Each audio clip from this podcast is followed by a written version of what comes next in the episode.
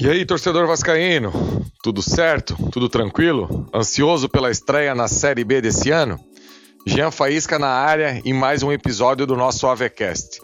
Hoje a nossa resenha aqui tem dois focos principais. Primeiro, as contratações do Vasco até agora, se são nomes bons, se são apostas, se estão muito abaixo daquilo que o torcedor imaginava. E num segundo momento, vamos falar sobre a polêmica da estreia do Vasco, São Januário ou Maracanã. Se liga aí.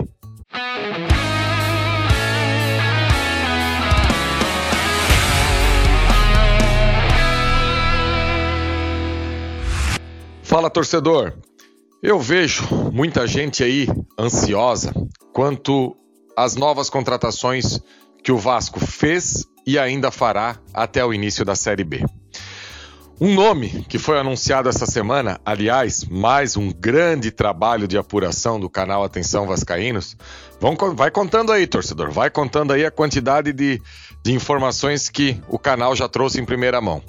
A contratação do lateral direito Gabriel Dias. E Antes disso, o Vasco tinha especulado, laterais sul-americanos, o Heitor do Internacional e acabou fechando com o Gabriel Dias. É óbvio que a régua do Vasco, com a possível chegada aí da 777, está muito maior do que o Gabriel Dias pode entregar. Agora, o problema é você criar essa expectativa e ainda entender a realidade do Vasco. A SAF, torcedor, ainda não passou. O Vasco ainda não é um clube com poder no mercado para chegar e trazer aquele jogador dos sonhos, aquele jogador que esteja é, numa prateleira, que é o termo da moda, maior do que pode alcançar o bolso do Vasco. E aí acaba se frustrando com uma contratação igual o Gabriel Dias. Vou deixar claro aqui que no meu Vasco ideal, talvez o Gabriel Dias é, não passe nem perto de São Januário. Agora, a minha função como jornalista e como analista é fazer o torcedor do Vasco pensar. Olha só, torcedor, vamos aos fatos. O Gabriel Dias é, surgiu no cenário nacional em 2017 no acesso do Paraná Clube à Série A. Eu tive a oportunidade de conversar essa semana com o Matheus Costa, que foi o responsável em dirigir o Paraná nas últimas rodadas. Ele era auxiliar do Lisca no Paraná Clube durante toda a campanha e nas últimas rodadas o Lisca acabou saindo e quem dirigiu a equipe foi o Matheus Costa. Eu vou usar, utilizar aqui o termo que ele utilizou. O Gabriel Dias foi protagonista naquele acesso do Paraná jogava de volante. Segundo ele, um volante que pisava na área, um volante muito forte fisicamente e um volante muito bom no jogo aéreo. Uma, uma, vantagem que o Vasco sofre já há alguns anos e parece que esse ano no mercado o Vasco acabou se atentando a esse detalhe e acabou trazendo esses jogadores assim com esse tipo de perfil. Depois de 2017, fazendo um bom campeonato brasileiro, ele foi ao Internacional de Porto Alegre. Lá fez 20 partidas do Internacional foi ao Fortaleza. Em dois anos pelo Fortaleza, ele disputou 85 partidas, ou seja, 42 partidas aí por ano com a camisa do Fortaleza. Ele sai do Fortaleza e vai para o Ceará. Aí vai um parênteses aqui. Tem algum jogador que é cobiçado por um rival que realmente seja tão ruim quanto foi pintado o Gabriel Dias? Será que a torcida do Ceará, diretoria, comissão técnica, iria buscar no seu principal rival, no rival histórico, um jogador ruim, um jogador que realmente não, não tivesse a possibilidade de disputar uma Série A de Campeonato Brasileiro? Fecha aspas. Essa é a primeira indagação que eu faço. E no Ceará, ele faz 31 jogos no ano passado. Esse ano ele acaba indo aí para o Cruzeiro e acaba não jogando.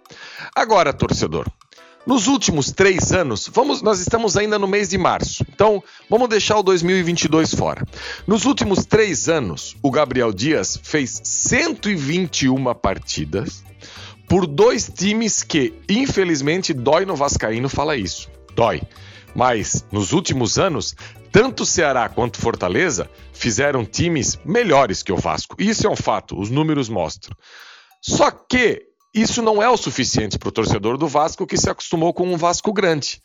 Agora, Com esse currículo, quem que chega ao Vasco com maior possibilidade de dar certo? Ou o Everton, que fez meia dúzia de partida, não tem um currículo extenso, não tem nada a seu favor que pudesse assim cravar. Ah, ele foi, ele, ele foi bem avaliado pelos scouts do Red Bull Bragantino. Ok, é a única coisa. Não jogou no Bragantino. Ou o Gabriel Dias, que tem 27 anos, que fez história na Série B, não sou eu que estou falando, foi o técnico dele, Matheus Costa. Fez essas temporadas tanto no Fortaleza quanto no Ceará. Então, fica essa indagação. Será que o torcedor do Vasco já botou uma régua lá em cima e se não for essa régua lá em cima, nada mais vai prestar? Outra coisa, é um jogador que veio para jogar na lateral direita. Agora, se o Matheus Costa afirma que ele foi um dos protagonistas como volante e também já fez até alguns jogos de zagueiro, é para um clube que não tem aquela grana ainda, pode ser sim um jogador útil. Então, assim, eu não vou sair descartando jogadores com esse currículo igual ao Gabriel Dias e não vou brigar com os números. Eu, eu, eu vou ser sincero para o torcedor, é a minha linha de raciocínio. Eu vejo o Eric, eu vejo o Zé Vitor com muito o Lucas Oliveira com muito mais cenário de aposta do que propriamente o Gabriel Dias. É só você olhar até agora o currículo desses jogadores, o que já jogaram, o nível de enfrentamento dos campeonatos que acabaram jogando. Então eu não vou sofrer por antecedência. Volto a frisar, não é o lateral dos meus sonhos. Agora, diante de tudo isso que o Vasco passa e tem a possibilidade de contratar, é um jogador que pode sim agregar a esse novo elenco. E agora a corrida é por aqueles jogadores diferentes já chegou, ou vai chegar ainda, melhor falando, essa semana, o da Depenha, o jogador uruguaio que joga no Dinamo de Kiev, e o Flávio Dias trouxe a informação ontem à noite no News que o Vasco está fechado com um extrema, um atacante de lado de campo, de uma seleção sul-americana que não foi à Copa do Mundo. Essa agora é a charada para o torcedor desvendar provavelmente um jogador numa prateleira acima. E daí sim, daqui para frente, daqui dois, três meses, torcedor, eu espero que a hora que o Vasco faça o anúncio de um jogador, nós, analistas, comentaristas e o próprio torcedor, não precisa ir no YouTube para descobrir se é bom ou se é ruim. Quando o Vasco anuncia o Eric, o Zé Vitor, é, a primeira, o Lucas Oliveira, a primeira coisa que a gente tem que fazer é correr para o YouTube para analisar a imagem, scouts, números, enfim.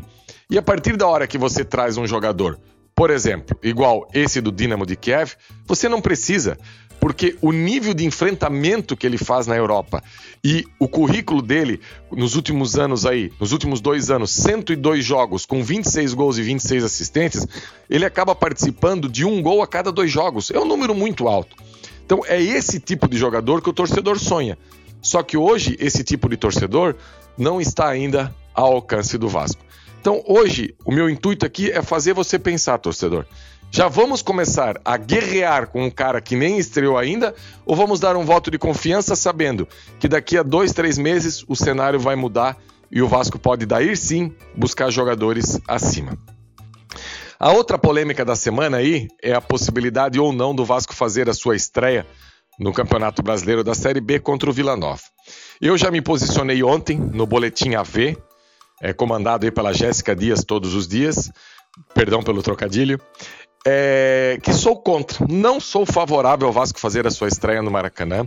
Eu não vejo indício nenhum que a torcida do Vasco vá lotar o Maracanã. E eu não estou duvidando da torcida do Vasco, porque a torcida do Vasco, demonstração maior de carinho no Brasil, não houve nos últimos 20 anos. Um clube que não entrega nada para o torcedor dentro de campo e a torcida sai lotando aeroporto, treino, viagem, estádio, enfim. Só que eu não vejo, a não ser que o Vasco, até sexta da semana que vem, anuncie aí, por exemplo, o Depenha e mais dois jogadores extra classe. Aí há uma possibilidade. Agora, será que esses jogadores podem chegar e já fazer a sua estreia? Não é assim. Futebol profissional não é assim. Você não dá para descer do avião e sair correndo para dentro do campo. É óbvio que o Vasco não tem tempo de esperar. Agora, você não pode daqui a pouco colocar em risco todo um trabalho que já está sendo feio, feito em andamento para já colocar esses jogadores dentro de campo e daqui a pouco as coisas não acontecem. Então, tudo ao seu tempo e eu não vejo com bons olhos levar esse jogo para o Maracanã. Acredito que o Vasco tem que fazer esse jogo em São Januário.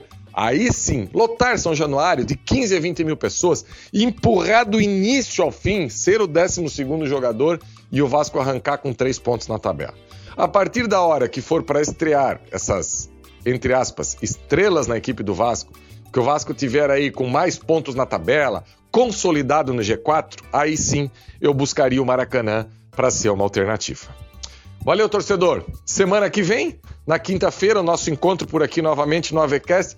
E daí sim, eu já quero estar montando um possível time do Vasco para a estreia no dia seguinte, na sexta-feira, dia 9, contra o Vila Nova. Sigam a gente nas redes sociais, o arroba avascaínos, o arroba gianfaísca1, que a gente sempre, na medida do possível, vai procurar estar interagindo com vocês. Abraço, galera!